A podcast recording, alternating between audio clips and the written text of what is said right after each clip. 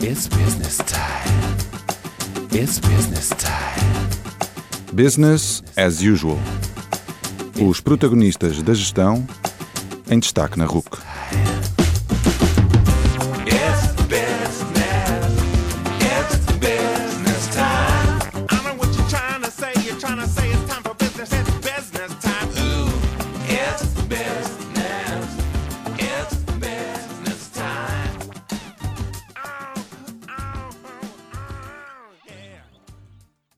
Boa noite e bem-vindos ao 56º Business as Usual. O meu nome é António Calheiros e hoje trago-vos uma conversa com Isabel Jonet, Presidente do Banco Alimentar contra a Fome. Nesta conversa falamos sobre o percurso de Isabel Jonet, que trabalhou na área dos seguros e como tradutora para a Comissão Europeia antes de descobrir o Banco Alimentar e fazer da liderança desta instituição a sua missão, há 27 anos. Falamos sobre os diversos tipos de voluntários que apoiam o Banco Alimentar e sobre a Entreajuda, uma outra organização que Isabel Jonet criou para ajudar as organizações sem fins lucrativos a serem mais eficazes e eficientes. A conversa passa ainda pelas várias crises que têm afetado o nosso país e pela forma como o Banco Alimentar procura fazer a sua parte a mitigar os seus impactos negativos. Falamos também das atitudes dos portugueses relativamente ao Banco Alimentar e pelas mudanças por que o mesmo passou nos seus 30 anos de existência. Concluímos a conversa falando sobre igualdade de género, sobre as formas como Isabel Jonet combate a rotina e com a grelha fixa. Atentem.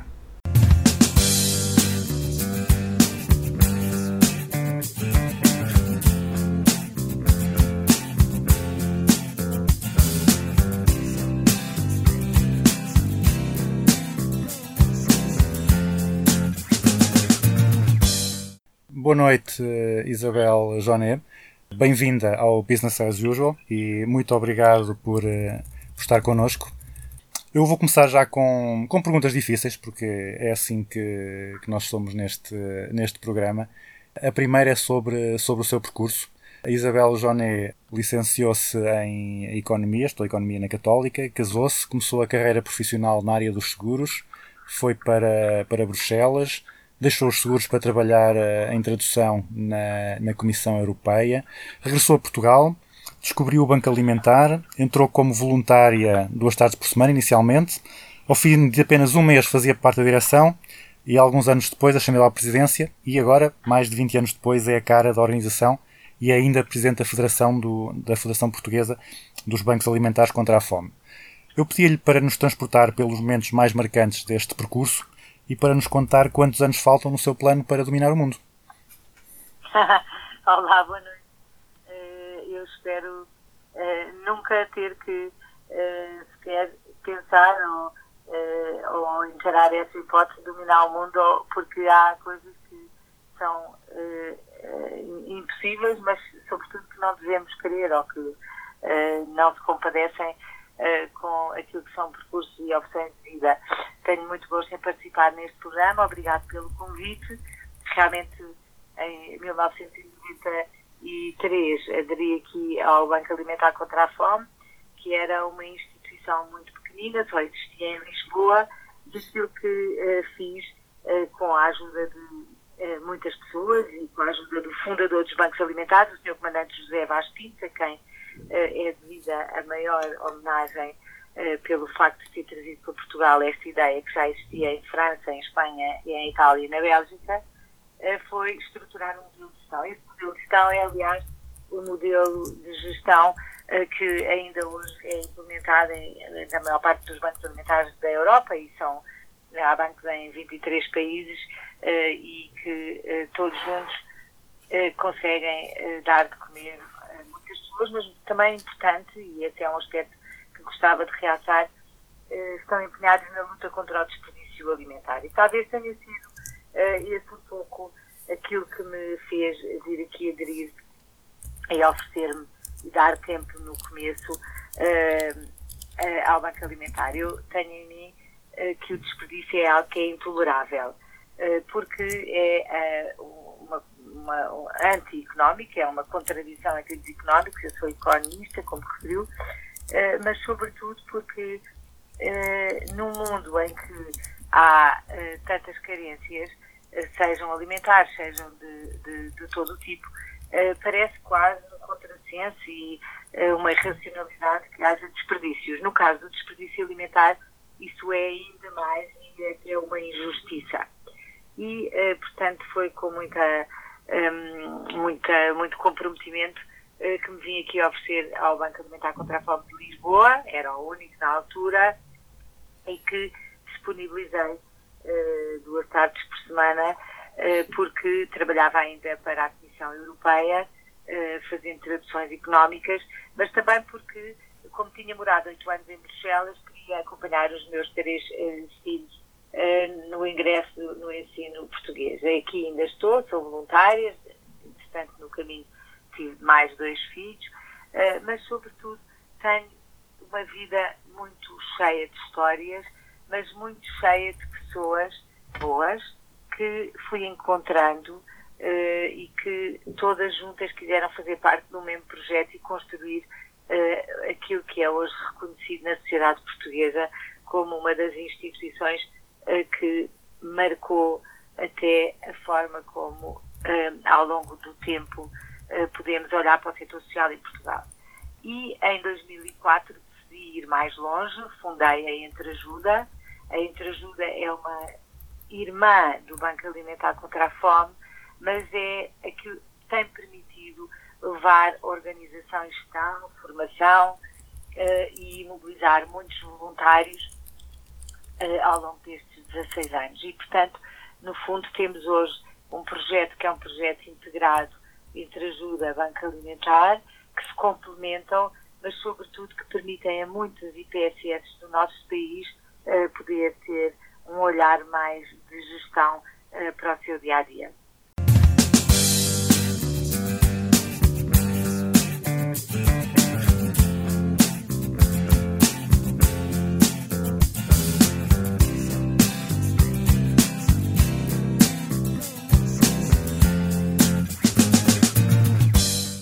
Disse que, que já está no, no Banco Alimentar há quase 27 anos, eh, sempre voluntária, portanto dedica-se em exclusividade à causa e não recebe salário.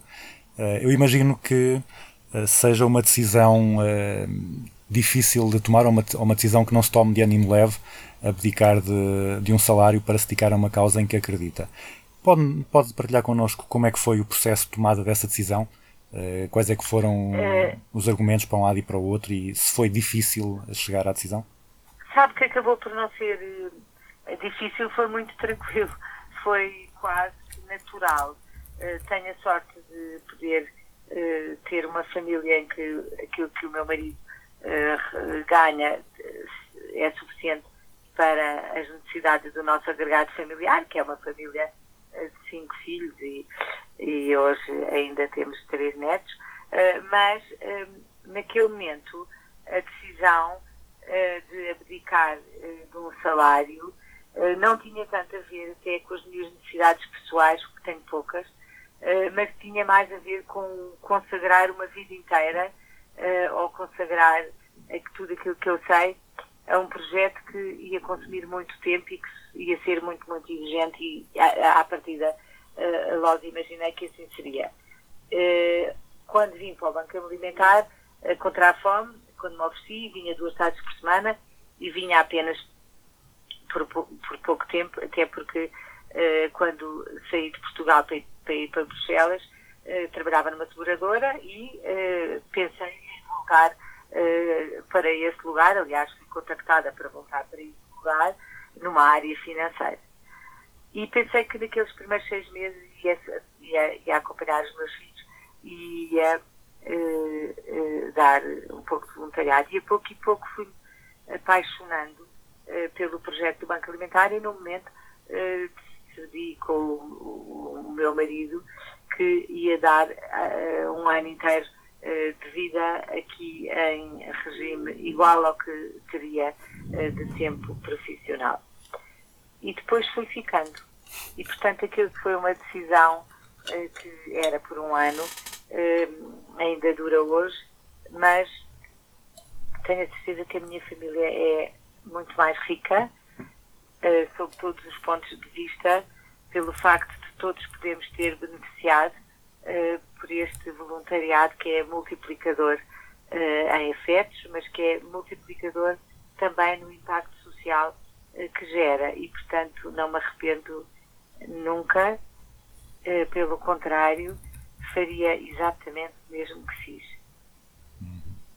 Uh, além da Isabel portanto, o Banco Alimentar funciona muito à base de, de voluntários e, hum, naturalmente, imagino que a maior parte dos voluntários sejam pessoas que querem dar o seu tempo e o esforço para, para ajudar, uh, mas também imagino que nem todas as tarefas que, que se têm que realizar na, no Banco Alimentar sejam agradáveis e motivadoras e talvez nem sempre todos os voluntários estejam de acordo com as decisões, com as iniciativas, com as estratégias que, que adotam em, em, em alguns momentos.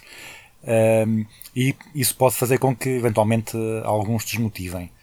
Quais é que são os principais desafios uh, de gerir voluntários? Como, qual é que é, quais é que são os segredos para atrair e manter motivados uh, os voluntários? Nós temos voluntários de dois tipos. Temos voluntários do dia a dia, que são aqueles que participam um, nas tarefas do dia a dia, que têm a ver com a gestão, uh, seja dos produtos, seja do, dos voluntários, seja uh, de todas as outras áreas, um, e, e, e, também uh, que colaboram no armazém, que colaboram visitando as instituições que são parceiras do Banco Alimentar, e são muitas, e fazemos essas visitas em grupos, e os voluntários vão no seu próprio carro e vão com um olhar de de supervisão e não de controle, mas eh, que levam as regras do Banco Alimentar. E temos os voluntários pontuais, aqueles que por vezes por ano participam nas campanhas e que são basicamente mobilizados pelos chefes de equipa que temos em cada supermercado. Até hoje eu nunca vi nenhum voluntário, uh, pelo menos no Banco Alimentar de Lisboa, uh, onde estou mais regularmente, porque sou também presidente da Federação Portuguesa dos Bancos Alimentares, mas aí os meus interlocutores são os próprios bancos alimentares, os 21 bancos alimentares, mas na gestão diária do banco alimentar, estou muito em Lisboa, e nunca tive até hoje nenhum voluntário que contestasse ou discordasse de alguma da nossa, das nossas orientações. Pelo contrário, uh, tem-nos ajudado muito porque acolhemos as boas ideias, mas respeitam quando percebem que algumas ideias que podem parecer boas não são execuíveis numa instituição que não tem vendas.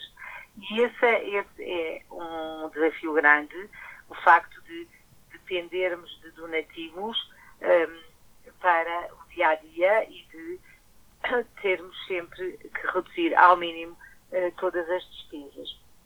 Porque uh, é, a, é a comunidade na qual cada banco alimentar se insere eh, que faz com que o banco seja possível através eh, sua, dos seus contributos, seja em produtos, que são excedentes, seja eh, em donativos em produtos que são feitos regularmente, seja até em donativos em, para financiar as despesas de atividade, porque há despesas inevitáveis. Mas até hoje, todos os voluntários que temos acolhido e que querem participar eh, neste grande projeto eh, que são os bancos alimentares, são pessoas que se identificam eh, com a forma como encaramos a solidariedade. E são pessoas que sabem e que sentem que fazem parte de um todo que é muito maior que elas. E, portanto, são pessoas que vêm com bom espírito, espírito de serviço e que eh, não pretendem ter qualquer protagonismo, mas sobretudo que compreendem que uma instituição deste tipo só é possível se tiver uma total independência política, religiosa, eh, clubística, onde, eh, ombro a ombro, os voluntários com os colaboradores que existem eh, trabalham para dar de comer a quem tem fome. E essa é uma realidade que é muito maior que nós e que nos motiva a, querer ter melhores resultados, mas também a querer eh, trabalhar numa instituição onde tudo está eh, bem definido, onde existe um sentido de comprometimento que eh, garante que quando faltamos ou quando não, não podemos comparecer, seja importante até avisar porque fazemos falta. E este sentido do fazer falta e de fazer parte é realmente determinante para aquilo que se construiu. Estava a dizer que, que o Banco Alimentar é independente da, da igreja, partidos, clubes de futebol. Pensa que se o, o Banco Alimentar fosse associado a alguma outra organização isso iria prejudicar a sua ação? De que forma? O o Banco Alimentar vive associado a muitas instituições. Todas as instituições de solidariedade que recebem alimentos, e são mais de 2.600 em todo o território nacional, são nossas parceiras. Todas as empresas que contribuem com produtos são nossas parceiras. Todas as entidades que apoiam, seja cedendo instalações, eh, seja doando seguros, seja doando transportes, etc., são nossas parceiras. Mas há aqui uma independência eh, de, qua- de todo, de todo, eh, de toda qualquer eh, partido ou até eh, eh, associação eh, religiosa que nos permite congregar toda a sociedade porque eh, há esta independência. Isto não é habitual na sociedade portuguesa. Nós não temos um rótulo e queremos manter esta autonomia que nos dá uma grande liberdade.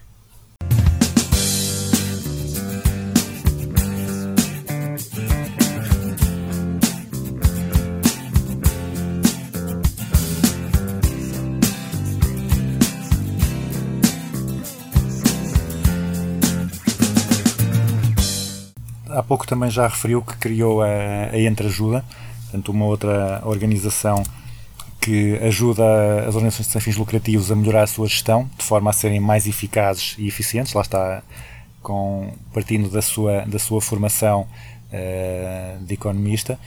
Eh, imagino que muitas pessoas que criam estas organizações sem fins lucrativos, portanto, sejam pessoas bem intencionadas e muitas vezes competentes nas áreas técnicas de ação, mas com, com as lacunas nessa, na- na- em termos de, de gestão em si. Uh, na- no âmbito da ação da, da entreajuda, uh, quais é são as intervenções mais, mais comuns e quais é são uh, as principais lacunas que costuma encontrar nos responsáveis por outras organizações sem fins lucrativos?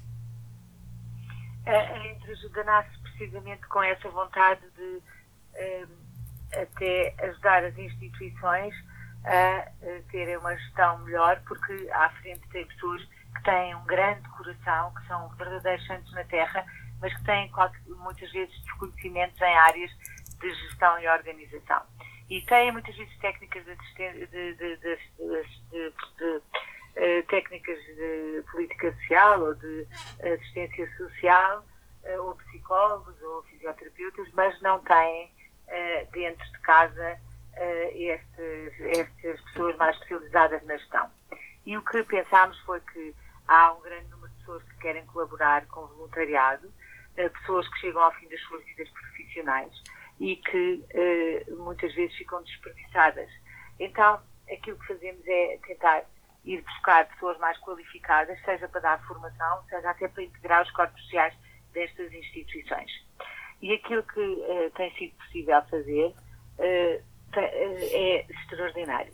Temos na base de dados de entreajuda inscritas mais de 4.800 instituições em todo o território nacional que nos pedem apoio com conhecimento, que nos pedem apoio com bens, porque abri- abrimos o Banco de Bens Doados, que é um banco não alimentar e distribui equipamentos, distribui mobiliário, distribui excedente eh, das empresas não alimentares, como produtos de higiene pessoal, detergente, eh, excedente de, de- de- de roupa nova, eh, de brinquedos, material escolar. Ainda agora acabámos de fazer uma grande campanha eh, de doação de material escolar para crianças carenciadas mas também temos a Bolsa do Voluntariado, que é hoje o maior site português de voluntariado. E, portanto, dentro da entreajuda há três pilares, o pilar do conhecimento, o pilar dos bens e o pilar do voluntariado, que se complementam.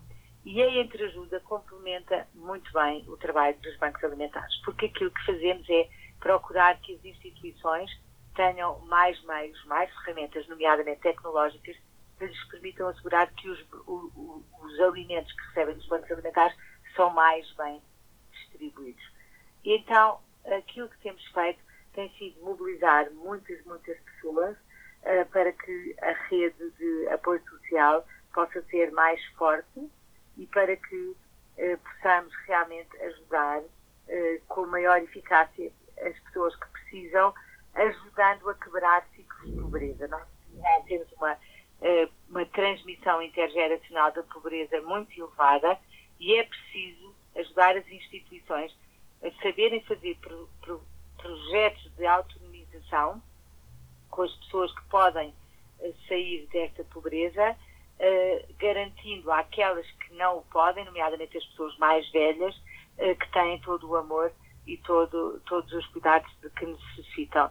Tem sido um trabalho muito desafiante, mas eh, muito, muito recompensador.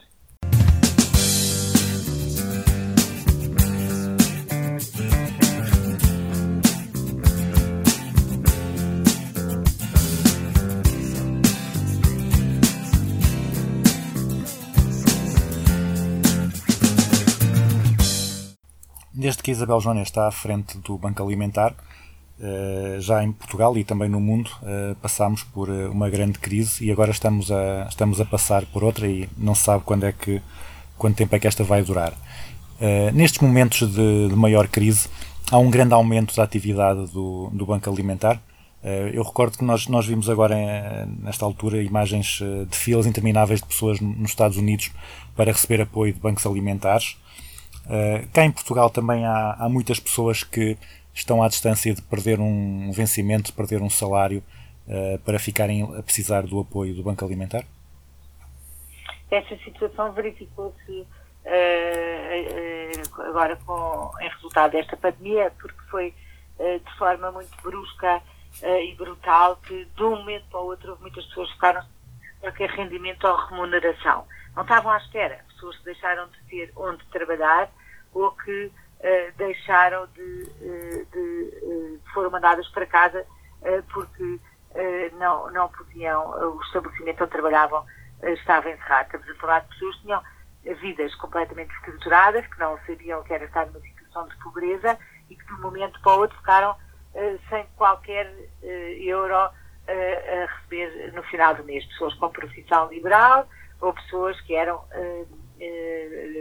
trabalhavam eh, em cabeleireiros, em ginásios, em consultórios de dentista, motoristas de táxis, eh, eh, feirantes, eh, muitas pessoas que tinham uma vida equilibrada e que deixaram de um momento para o outro ter eh, rendimento. E também as pessoas que, embora tendo eh, algum rendimento, passaram por uma situação de layoff e, portanto, aquilo que passaram a receber não chegava para pagar as contas. E aquilo que, a que assistimos, e por isso lançámos a rede de emergência alimentar, foi que muitas pessoas ficaram numa situação muito difícil, com as mesmas contas para pagar e sem os mesmos rendimentos no final do mês, mas ainda por cima tinham os filhos em casa, porque as escolas fecharam e as, as, as respostas eh, ligadas à, à infância e à juventude, como os ATLs, as creches, as- os infantários, também encerraram. E, portanto, tinham os filhos em casa que tinham que alimentar, não tinham um, dinheiro nenhum ou tinham menos rendimentos e eh, não tinham qualquer perspectiva eh, de quando é que a situação se ia alterar. Então, eh, se vimos essas imagens nos Estados Unidos das longas filas para os bancos alimentares, por cá temos, ah, de alguma forma, um sistema social que eh, minora esse tipo de exposições.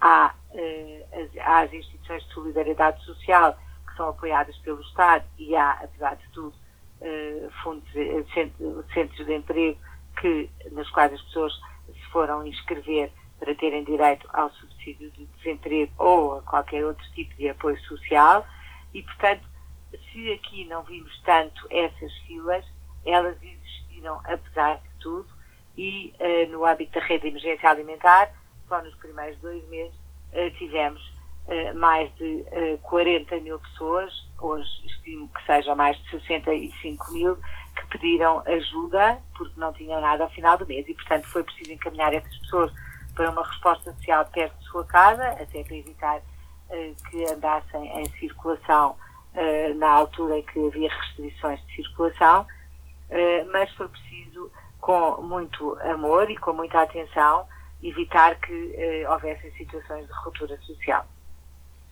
Eh, além dessa, desse aumento da, da necessidade, eh, do outro lado, em termos donativos, qual é que foi o impacto da pandemia? Houve mais pessoas que sentiram que era necessário ajudar e que ajudaram mais? Ou, lá está, porque havia, houve muita gente que perdeu rendimento, o impacto acabou por ser, eh, por ser o contrário e houve menos pessoas que, com possibilidade de ajudar? Um, é, no, temos dois tipos de, eh, de, de efeitos. Eh, Por um lado, houve uma, uma extraordinária adesão à, à rede de emergência alimentar, seja de empresas nacionais e estrangeiras, de fundações, de ações em campanhas de televisão, seja também das, eh, do cidadão comum que quis eh, contribuir. E, mas, por outro lado, no primeiro momento, como foram encerrados os restaurantes e os hotéis, nós até tínhamos mais produtos frescos eh, que nos eram entregues eh, porque já tinham sido encomendados, já tinham sido produzidos, já tinham sido adquiridos e não podiam ser escoados. E, portanto, no primeiro momento até tivemos mais produtos frescos, como alface, morangos, eh, natas, um conjunto de produtos eh, que eram eh, habitualmente eh, consumidos nos restaurantes e nos hotéis e que foram encaminhados para os bancos alimentares, até porque houve muitas instituições que fecharam eh, portas e deixaram de recuperar excedente eh, como faziam habitualmente. E, portanto, eh, eh, tivemos também, porque não pudemos fazer as campanhas de recolha eh, que habitualmente fazemos no final de maio, no, modelo habitual, eh, eh, o que fizemos foi eh, eh, aumentar eh, a visibilidade da campanha Ajuda Val e abrir o canal online logo desde março e tivemos a adesão de muitas, muitas pessoas que eh, quiseram contribuir, seja com produtos, seja com eh, donativos.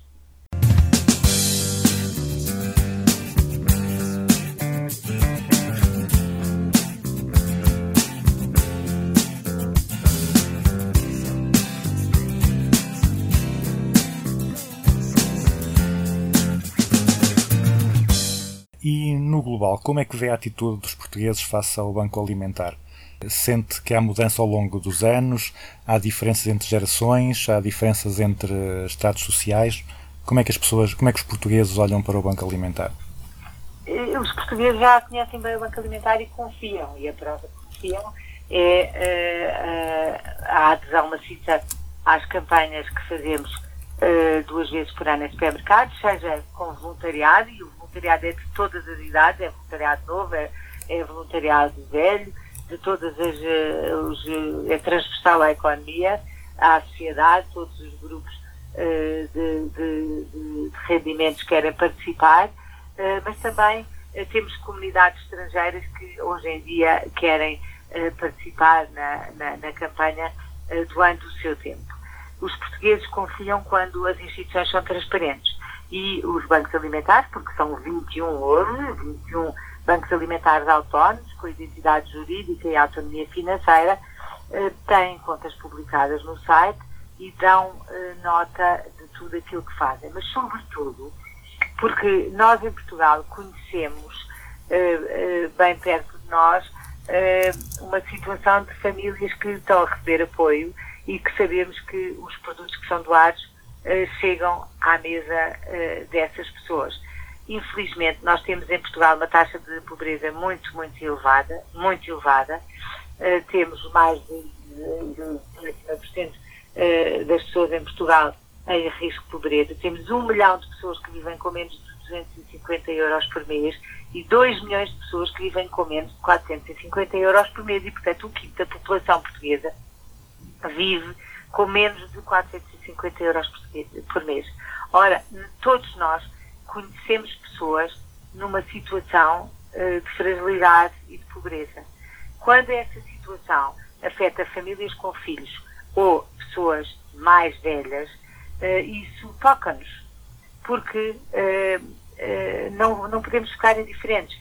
Então, instituições que são referência, como o Banco Alimentar, e que, ano após ano, fazem as coisas mais ou menos sempre da mesma maneira, que trazem projetos inovadores eh, de, eh, como agora a rede de emergência alimentar ou como a campanha Papel por Alimentos, sempre com propostas que possam ehm, trazer, eh, trazer mais produtos, mas lutar contra o desperdício, com certeza que se implementam, penso, na sociedade. E hoje são muitas as pessoas que estão nas empresas e que são decisores e empresas que já foram voluntários bancos alimentares, porque o Banco Alimentar existe em Portugal há 30 anos. E ao longo destes 30 anos, aquilo que se tem feito eh, tem sido, por um lado, ir às escolas e eh, eh, impactar eh, os alunos para a possibilidade de serem voluntários. E estes alunos que estão hoje eh, com 30, 40 anos, 50 anos, são pessoas que já conhecem o Banco Alimentar ou que já ouviram falar em casa do Banco Alimentar. E, portanto, eh, penso que o Banco Alimentar eh, se implantou muito bem na sociedade portuguesa e que tem muitos, muitos amigos eh, que querem, são os nossos voluntários e que nos ajudam a conseguir executar em cada dia aquilo que fazemos.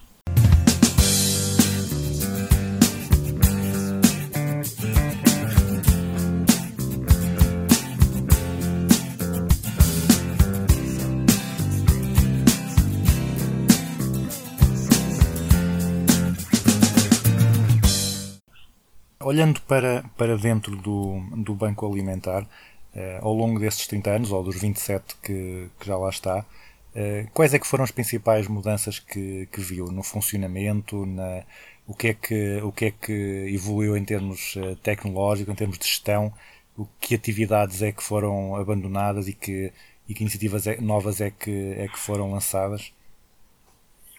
Eh, ao longo destes anos mudou muito na sociedade portuguesa. Muita coisa mudou. Primeiro, hoje em dia há muito mais tecnologia e, portanto, é tudo muito mais fácil e muito mais rápido.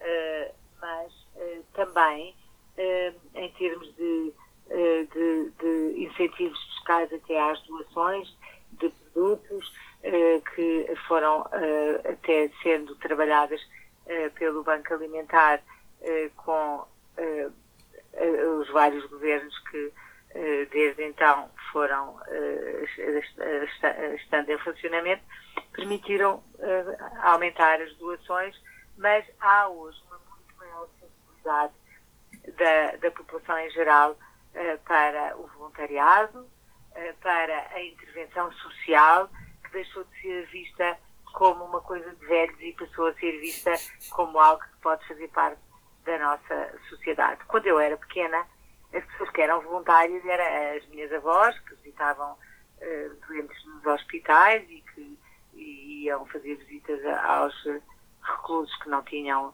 eh, família e que, portanto, estavam sós.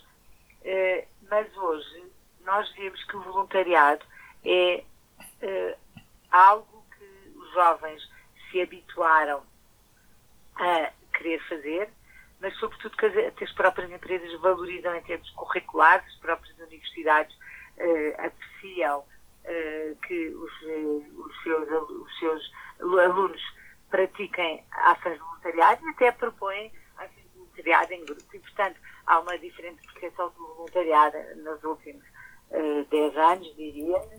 É um caminho que foi feito, mas há também uma diferente percepção das empresas em termos de sustentabilidade. As empresas hoje querem participar e procuram instituições que possam hum, ser realmente um parceiro eh, na concretização dos objetivos do desenvolvimento sustentável e, portanto, eh, diria que a responsabilidade se tornou uma coisa muito mais comprometida porque tem mais a ver até com a sustentabilidade do próprio eh, modelo do que apenas com ações de, de- de solidariedade avulsas.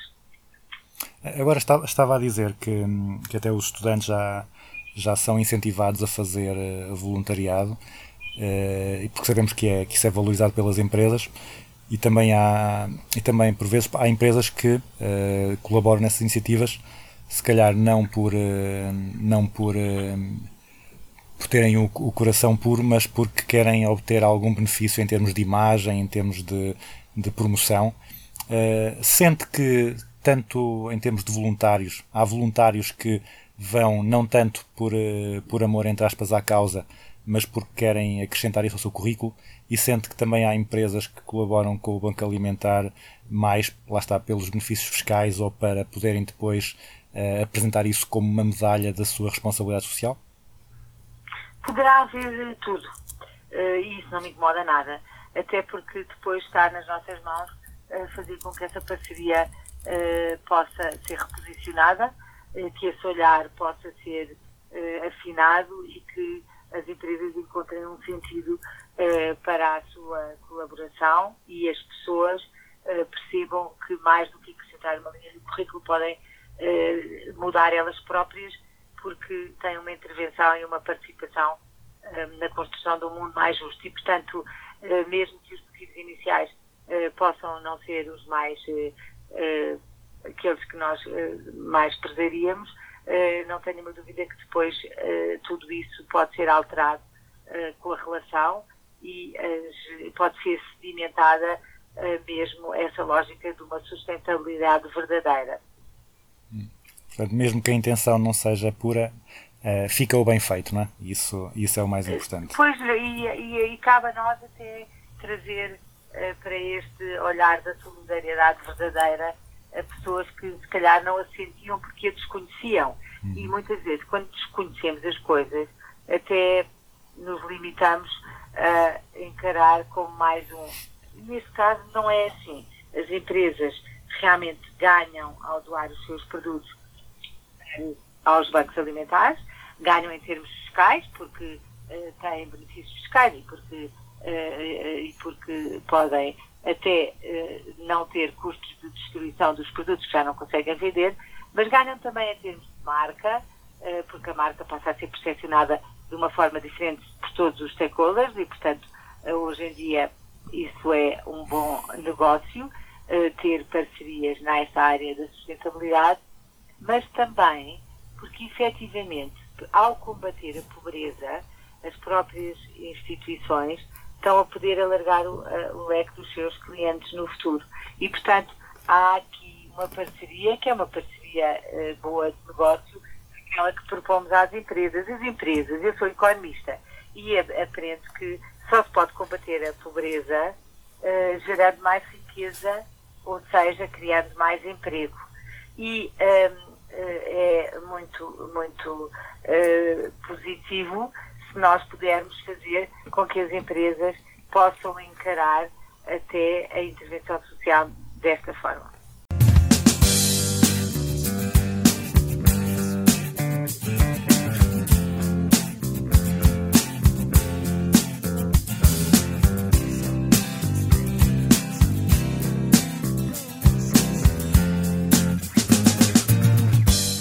Eh, mudando agora um pouco de tema, não há muitas mulheres na liderança de, de grandes organizações. A Isabel Joné é uma, será uma, uma exceção em- nesses termos. Eh, alguma vez sentiu que ser mulher fez com que fosse tratada de forma diferente do que se fosse um homem? Isto tanto para bem como, como para mal? Eu, eu não posso queixar e se calhar o facto de ser mulher eh, e de, me, de, de ser até muito eh, afetiva e próxima no relacionamento trouxe-me algumas vantagens. Mas também hum, tenho que dizer que eu tenho uma equipa extraordinária que trabalha comigo eh, e que eh, toda essa equipa faz parte daquilo que eu sou hoje em dia e que me ajudou também a construir. E, portanto, se lhe disser que senti alguma discriminação pelo facto de ser mulher, tenho que lhe dizer que se senti foi positiva. E também no início da, da sua carreira passou por Bruxelas. Eh, sentiu que, em termos da, da forma como, é, como se olhava para os homens e para as mulheres, havia diferenças entre lá e cá em Portugal? Eh, eu, eu trabalhei primeiro numa seguradora, eh, onde trabalhava cá, e depois tive seis meses numa seguradora e depois a seguir no Comitê Económico e Social. E segu- nessa seguradora, aquilo que eu senti foi que não davam aos estrangeiros, aos estrangeiros eu era uma estrangeira, portuguesa na Bélgica, as mesmas oportunidades eh, que davam eh, aos belgas, se calhar porque eh, nos viam sempre eh, como pessoas a prazo eh, e não eh, como um investimento mais de futuro. Na- no Comitê Económico e Social, portanto, nas instituições comunitárias, não havia qualquer dis- discriminação entre homens e mulheres.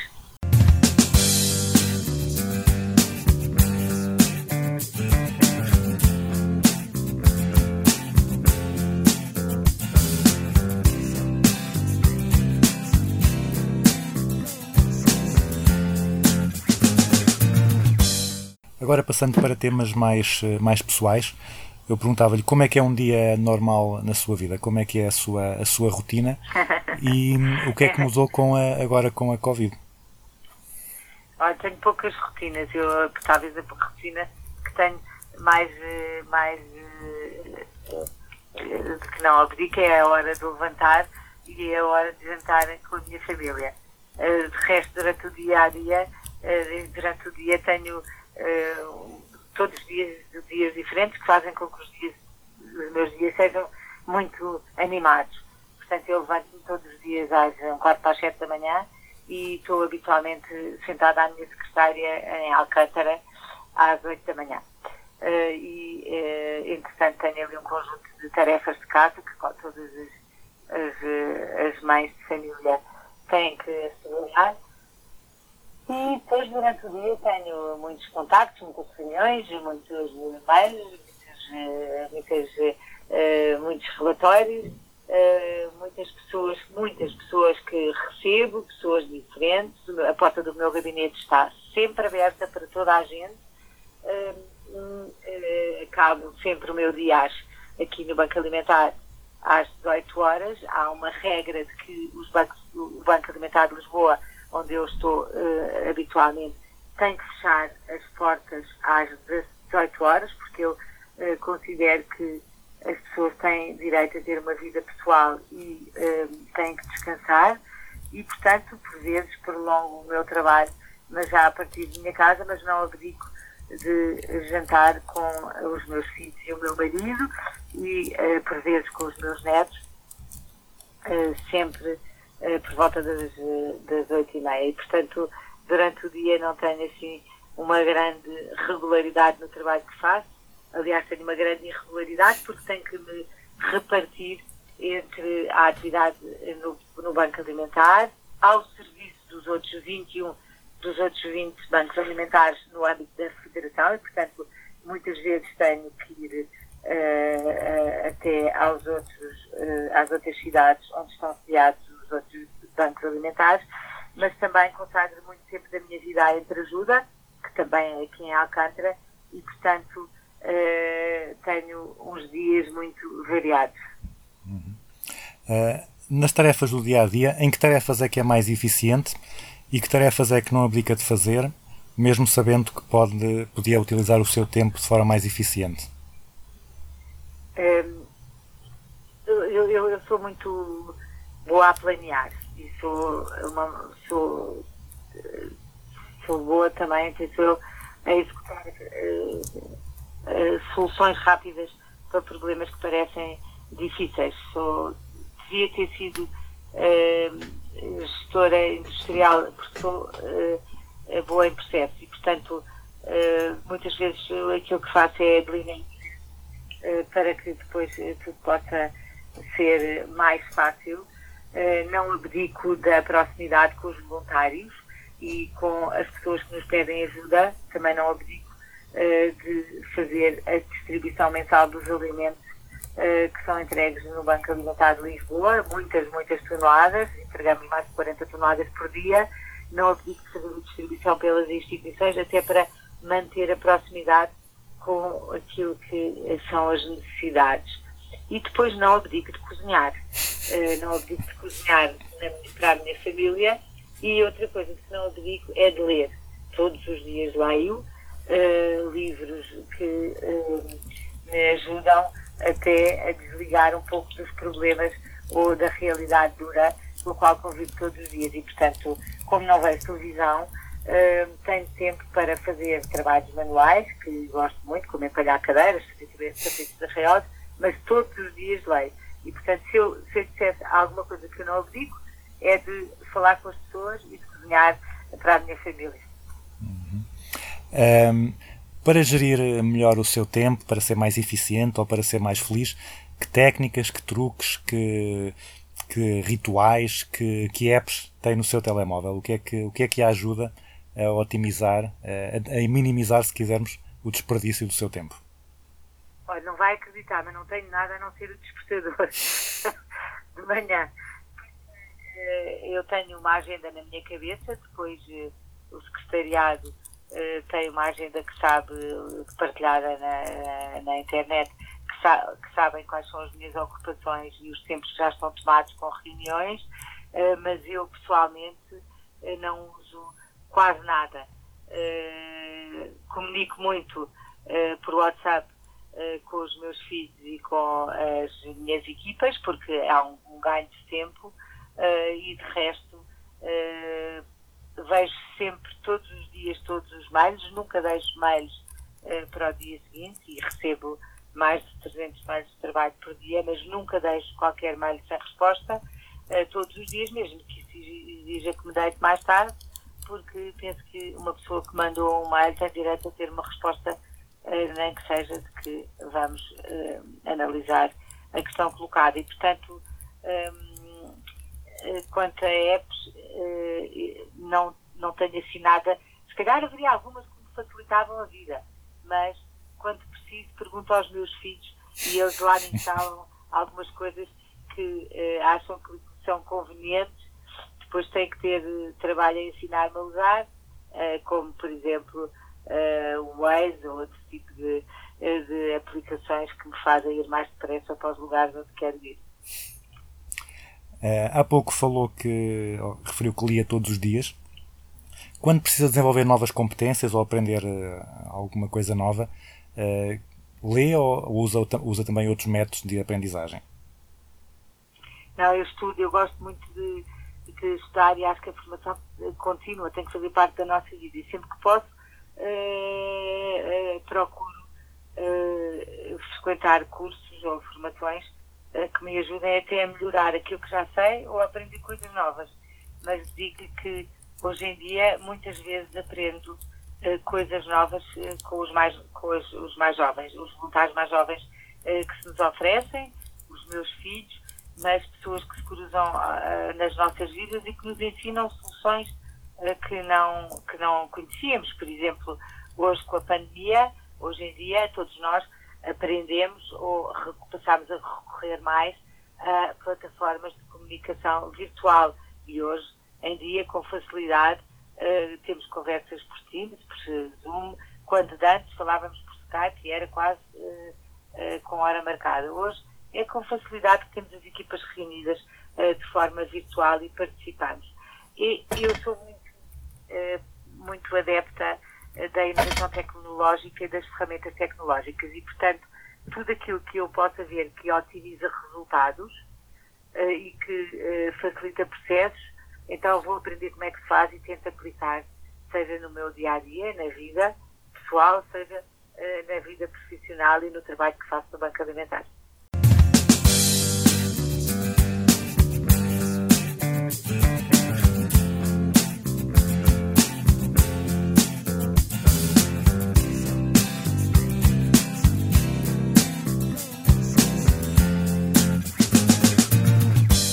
Então, agora, eh, também para não, para não, não desperdiçar o seu tempo, vamos passar para a fase final do programa, que é o que eu chamo a grelha fixa, que são as perguntas que são iguais para todos os convidados.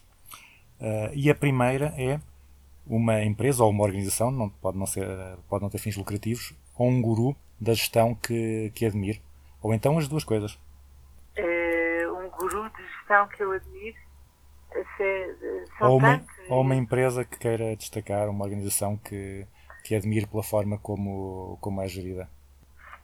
São tantas as entidades que, eh, por exemplo, todas as empresas que eh, têm inovação tecnológica e que arriscam, eh, mas que confiam, parece que hoje devem ser até destacadas. Mas, para mim, as empresas que se mantêm em atividade e que produzem, eu sou filha de agricultor. Portanto, se eu tivesse que destacar alguma área, em vez de ser alguma empresa, destacaria a agricultura. Porque sem os agricultores e sem a agricultura, muito daquilo que nós comemos não chegaria às nossas casas. E o ponto um da produção é muitas vezes omitido até nas cadeias. E talvez quisesse destacar aqui o setor agrícola como o ponto um eh, na produção. Hoje em dia os agricultores são muito, muito eficientes eh, e eh, na agricultura, que era muito artesanal em Portugal, eh, foram implementados eh, processos inéditos que permitem produções incríveis. Eu eh, destacaria, por exemplo, o sistema de organizações de produtores da fruta, que em Portugal eh, tem um- uma, uma organização eh, ímpar em toda a Europa. Eh, há pouco estava, estava a falar da- do seu hábito de leitura e eh, vem mesmo a calhar para a pergunta seguinte, que é um livro que toda a gente devia ler. Pode ser um livro técnico ou não técnico. Eu ocorre-me logo até o livro que eu dou aos meus filhos quando fazem 18 anos, que é o Princesinho, porque pela simplicidade faz com que em cada momento da nossa vida eh, tenhamos uma interpretação, uma, uma- um olhar diferente eh, sobre aquelas linhas eh, que nos tocam sempre e, portanto, são vários os livros que eu gostaria de destacar, mas destaco pela simplicidade o Princesinho. E eh, um conceito ou uma prática que veja mal compreendido ou mal aplicado. eh, a luta contra o desperdício. Muitas vezes não sabemos o que é que é desperdício. Não sabemos a diferença entre o desperdício, o excedente e as sobras. Eh, não há nada na minha vida que me eh, inerve mais do que seja o desperdício. O desperdício de alimentos, mas o desperdício de tempo, o desperdício de amor, o desperdício eh, de, de bens em toda a sua eh, cadeia. E, portanto, eh, penso que todos nós devíamos eh, conseguir perceber o que é que é realmente eh, necessário termos eh, e o que é que é absolutamente desnecessário porque é um desperdício. Eh, e um conceito ou uma prática da gestão sobre o qual tenha mudado de ideias. Que, que tenha uma- algum tempo achado que era uma excelente prática ou um excelente, uma excelente ideia e depois deixou de valorizar ou vice-versa. Eu, eu não sei se alguma que mude de ideias, mas alguma que eu destaco é a comunicação. Eh, sem comunicação e sem relação não se podem construir equipas. E hoje, que é tudo muito mais rápido e muito mais virtual, eh, por vezes deixamos até de, de comunicar eh, pessoalmente. E eu sou adepta de que se deve manter a comunicação pessoal e que eh, não se deve responder de imediato, de imediato no segundo seguinte aos mails eh, e às interpelações que recebemos. Temos que ser rápidos, mas não eh, podemos descurar aquilo que é o essencial e, portanto, destacaria como, pela positiva, em vez da negativa, que foi a questão que me, que me colocou, mas pela positiva a comunicação pessoal. Se nós colocássemos um cartaz à entrada ou à saída de todas as faculdades de gestão, eh, com uma frase para os jovens estudantes verem todos os dias, quando entravam ou quando saíam da escola, qual é que acha que deveria ser essa frase, esse conselho para os estudantes? Eh, eu- o conselho que eu daria aos estudantes é que eh, têm que acreditar neles próprios e que podem, têm que ser agentes participantes no mundo. E eu poria só uma frase que é participa. Eh, hoje achamos que tudo está feito e que alguém há de providenciar aquilo que necessitamos ou que na, inter- na internet encontramos todas as respostas. Não é assim. Eh, nós próprios temos que construir estas respostas até para podermos eh, ser felizes e ser realizados, pessoal e profissionalmente. E, portanto, daria este conceito de que participassem. E finalmente, a última pergunta é aquela mais polémica, uma música para concluir o programa. Eh, eu tenho uma, Uhum. sem hesitar. Eh, What a Wonderful World, do Louis Armstrong. Acabaram as perguntas, Isabel Joné. Muito obrigado pela sua disponibilidade. Eh, desejo que tudo continue a correr eh, o melhor possível com o Banco Alimentar, com a Federação, com a Entreajuda e também com, a- com os seus netos. E, e uhum. mais uma vez, muito obrigado por esta, por esta conversa. Muito obrigada, foi um gosto.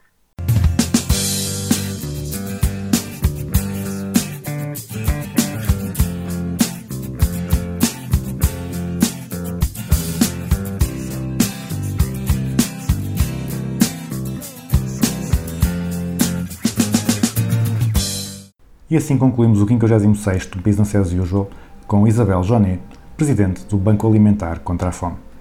Se ficaram convencidos da necessidade e do impacto que a vossa ajuda pode ter, procurem o Banco Alimentar da vossa zona de residência e ajudem da forma que fizer mais sentido para vocês. O Business as Usual regressa para a semana. Entretanto, fiquem com Louis Armstrong e What a Wonderful World. I see trees of green, red roses too. I see them bloom for me and you.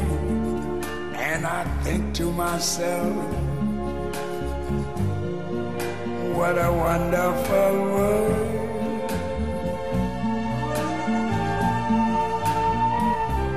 I see skies of blue and clouds of white, the bright blessed day, the say sacred night, and I think to myself, what a wonderful world.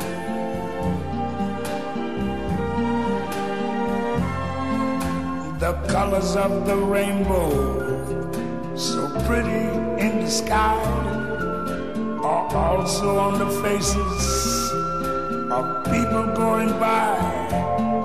I see friends shaking hands, saying, How do you do? They're really saying, I love you. I hear babies cry. I watch them grow. They're like much more than I ever knew. And I think to myself, wonderful world. Yes, I think to myself, what a wonderful